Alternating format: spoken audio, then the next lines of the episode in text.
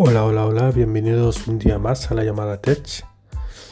Bien, eh, he estado un tiempo fuera eh, por razones personales y bueno, también de tiempo y, y sinceramente también anímicamente no he tenido mis altibajos. Y bueno, para hacer un podcast, digamos, sin ganas o desmotivado, sin falta de inspiración, pues directamente no prefería, prefería no hacerlo. Pero bueno, ahora estoy un poco mejor y vuelvo otra vez a estar activo. Espero sinceramente que tener el mismo apoyo que he ido teniendo desde que abrí este podcast y, bueno, y solo os pido eso, un poco de apoyo. Eh, os pido perdón por ausentarme tanto tiempo del podcast, pero ya estoy aquí de vuelta y espero eh, espero seguir bastante tiempo ahora y no y que todo vaya bien. Bien, dicho esto, pasemos a la primera noticia y es eh, que veremos en el WWDC del 2023 que se celebra en junio. Aún no tenemos fecha confirmada, pero bueno, eh, todos los años ha sido en junio y bueno, eso no creo que cambie ahora. Eh, lo que es software se sabe más o menos, bueno, lo que se verá que sería iOS 17 iPad 2 17. Y bien, en esto no quiero profundizar porque como aún son todos rumores, pero sinceramente eh, lo que he escuchado es que será estéticamente casi igual a iOS 16. Lo único eh, que se rumorea, eh, según la fuente de 9 to 5 Mac, es que eh, los widgets serán interactivos, es decir, eh, que tú puedas, eh, hasta ahora los widgets de, que hay en iOS, tiene, sí que cambia, por ejemplo, el, tiempo y demás, pero bueno, no, o sea, no son interactivos, quiero decir, que van actualizando, pero no, no puedes interactuar con los widgets. Pero bueno, a partir de ahora eh, como os digo, supuestamente en iOS 17 sí que se pueda interactuar con los widgets. Eh, interactuar, el ejemplo que os puedo poner así más sencillo es que si entráis, por ejemplo, en, el widget de música, pues eh, mantendrás pulsado y, y desde ahí podrás pausar, pasar adelante, pasar detrás. O sea, viene a ser como lo que tiene el iPhone 14 Pro en la isla dinámica, pero en un widget. Así para resumir a grosso modo. En cuanto al Apple Watch, eh, se rumorea también que saldrá un Apple Watch Ultra 2. De esto tampoco os puedo dar mucha información de momento porque no sé si es seguro, si no es seguro y el hardware que tendrá. Lo que sí que en WatchOS 10 será, creo, o 9. Creo que es WatchOS 10, sí. Eh, también eh, sí que tendrá un cambio significativo. Eh, hasta ahora, bueno, el sistema de Apple Watch pues no ha cambiado mucho, la verdad, en todo este tiempo. Ha sido siempre el mismo. Pero a partir de ahora, pues supuestamente cambiarán o sea, estéticamente la WatchOS 10, que también tendrá eh, widgets. Veremos cómo lo implementan en un reloj, porque una cosa es un teléfono y una tablet con una pantalla grande, y otra cosa es un reloj que la pantallita es pequeña y es que tampoco tienes muchas opciones de maniobrar. Pero bueno, ya veremos qué pasa, ya veremos cómo es WatchOS 10 cuando presenten los sistemas en el WWDC. Vale, en cuanto a hardware, os voy comentando Eh, se rumorea que saldrá un MacBook Air de 15 pulgadas con un chip M3 y básicamente el mismo diseño que tiene el MacBook Air que hay en la actualidad. Eh, bueno, esto ya se intuía, es un cambio natural. Y bueno, espero que por lo menos tenga lo que es el ensamblamiento del dispositivo sea mejor que el de hace el del año pasado cuando, cuando salió el MacBook Air M2 porque tenía unos problemas eh, lo que digamos del diseño de los materiales un poco mm, graves uno era el color era un color muy bonito el Midnight el color noche azul azul noche pero eh, eso es que se mm, manchaba con tocarlo. Y claro, no te podías estar, si tú se supone que el ordenador es para trabajar, tú no puedes estar 24 horas con un trapito limpiando el ordenador para que quede limpio. no parece que no lo hayas limpiado en 8 años. Pero bueno, espero que si sacan el color negro, que también imagino que lo sacarán este año, que le pongan un tratamiento o una capa al color para que no sea tan susceptible a, mancharse rápido con los dedos. Bien, también eh, el otro dispositivo que se espera desde hace ya por lo menos unos dos años que se fue anunciando o se rumorea son las gafas de de realidad virtual estas gafas, bueno, ellos lo llaman gafas de realidad mixta. Eh, mixta porque mm, o sea, podrás interactuar entre elegir entre realidad virtual y realidad aumentada. Estas gafas tendrán un valor de 3.000 dólares. O sea, no está estamos hablando de unas gafas de, de, 800, 1000, no, no, no. Estamos hablando de gafas de 3000 dólares. Unas gafas ya un poco excesivas de precio. Pero bueno, son las tecnologías que hay ahora. Es una nueva tecnología por lo tanto todo lo que es novedad en tecnología se tiene que pagar. Eh, estas gafas, eh, cada lente tendrá una resolución 4K Así que bueno, se tienen que ver de lujo. Y lo que, no lo que no han dejado claro es el procesador que llevará. No sé si llevará MM, no creo que lleven. Porque al fin y al cabo son las gafas, pero a lo mejor lleva chip A15 o la 16 o alguno de estos, seguramente. Y bien, esto es lo que de momento sé de la WWDC, pero bueno, seguiré actualizando la, información. La siguiente noticia es que esta ya es más controvertida. Si os recordáis, hace puede ser unos dos años, a Apple se le ocurrió la genial idea de sacar el teclado mariposa en los MacBook. ¿Vale? Eh, ¿Qué pasaba con este teclado? Era un teclado plano. Era un teclado que, bueno, para escribir mm, estaba, digamos, entre comillas, bien. Digo entre comillas porque a mí, yo cuando he tenido, cuando tuve Max en portátil, no me gusta el teclado plano porque cuando llevas unas horas eh, te empiezan a doler los dedos, sinceramente. Prefiero el teclado mecánico de toda la vida que tiene como más recorrido cada tecla. Pero bien, ellos decidieron poner el teclado mariposa en sus MacBook, tanto el MacBook Pro como el MacBook Pro 16 pulgadas.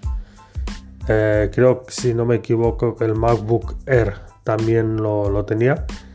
Y bien, eh, ¿cuál fue el problema? Pues que algunos usuarios, cuando el ordenador, digamos, cogía un poco de polvo, eh, lo que es la el teclado, se metía el polvo debajo del teclado y entonces las teclas ya no iban. Pues ya no iban literalmente, es que ya no funcionaban.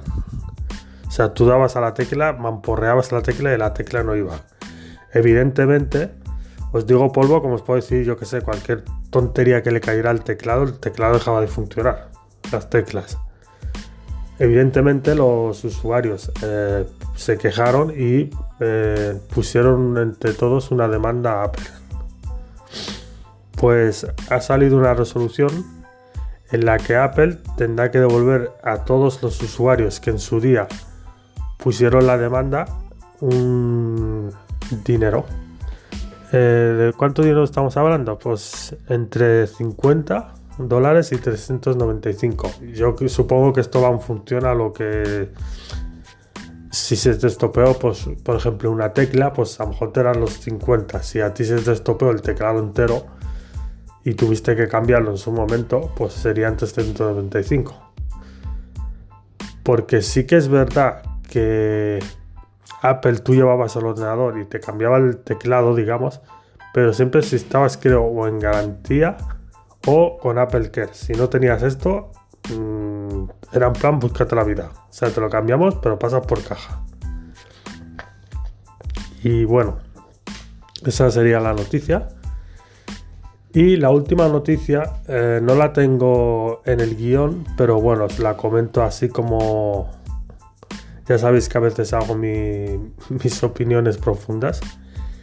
Y viene a ser que hace, como ya sabéis, eh, hace mucho tiempo, eh, desde que salieron los iPad Pro o los M1, luego el iPad Pro con M2, la gente lo que pedía a, Apple era un Final Cut Pro o Final Cut, un Final Cut eh, para poder editar vídeos, ya que el, ya que el iPad tenía el mismo chip que tenía un MacBook, entonces no tenía sentido que, por ejemplo, MacBook tuviera, eh, digamos, programas de ofimática y programas de edición de vídeo, edición de audio, eh, como Logic Pro, que también había gente que demandaba tener esta aplicación en el iPad, porque es como os digo, teniendo el mismo chip, teniendo casi la misma potencia que un MacBook, no tenía sentido que en MacBook sí que pudieras ejecutar estas aplicaciones, pero en iPad no existiera esta aplicación directamente. Ellos eh, se achacaban a que el sistema operativo, porque recordemos que Mac tiene el sistema operativo de ordenador, digamos, que la última versión ahora mismo es MacOS Ventura y iPad tenía iPadOS. Yo siempre he dicho que iPadOS es un iPhone grande. Punto. Ya está. Me puedes cambiar el nombre, me puedes poner alguna chorrada más en ajustes, alguna compatibilidad más con algún periférico, pero es un iPhone con pantalla grande. Se acabó. Pues bien, eh, se ve que después de, tres años eh, ignorando a los usuarios, Apple por fin decidió sacar Final Cut para iPad y Final y Logic Pro también para iPad. Es muy buena noticia, las cosas como son. Por fin, siempre, es, pero solo eh, con iPad Pro, con M1 o con iPad Pro con M2. O sea, no sirve en cualquier iPad tampoco. Y teniendo siempre iOS 16, la última versión del sistema operativo. Eh, bueno, era una buena noticia, funciona relativamente bien.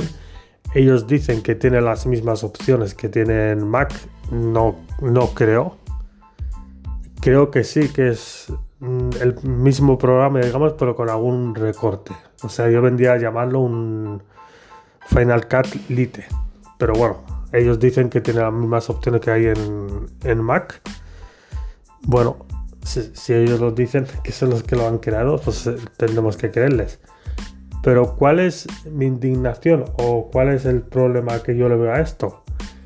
Pues os lo paso a comentar ahora mismo. Si tú, por ejemplo, comprabas eh, Final Cut en, el, en Mac, que cuesta 399 euros, estamos hablando de un programa que cuesta como un teléfono casi, o como unos AirPods Max que te puedes encontrar oferta en Amazon, o como un Apple Watch o como unos AirPods Pro 2. Eh, bueno, 699. Yo entiendo que es una burrada, pero también entiendo que hay gente eh, que se dedica al mundo del audiovisual que pues para ellos 299 euros, pues mira, si le hace falta, pues le da igual. Como también se pueden gastar eh, 60.000 euros en un ordenador y también les da igual. Porque son grandes productoras y necesitan mm, ordenadores de esa potencia. Y les da igual gastarse 1.000 que 5.000 que 30.000. Vale, hasta ahí lo entiendo.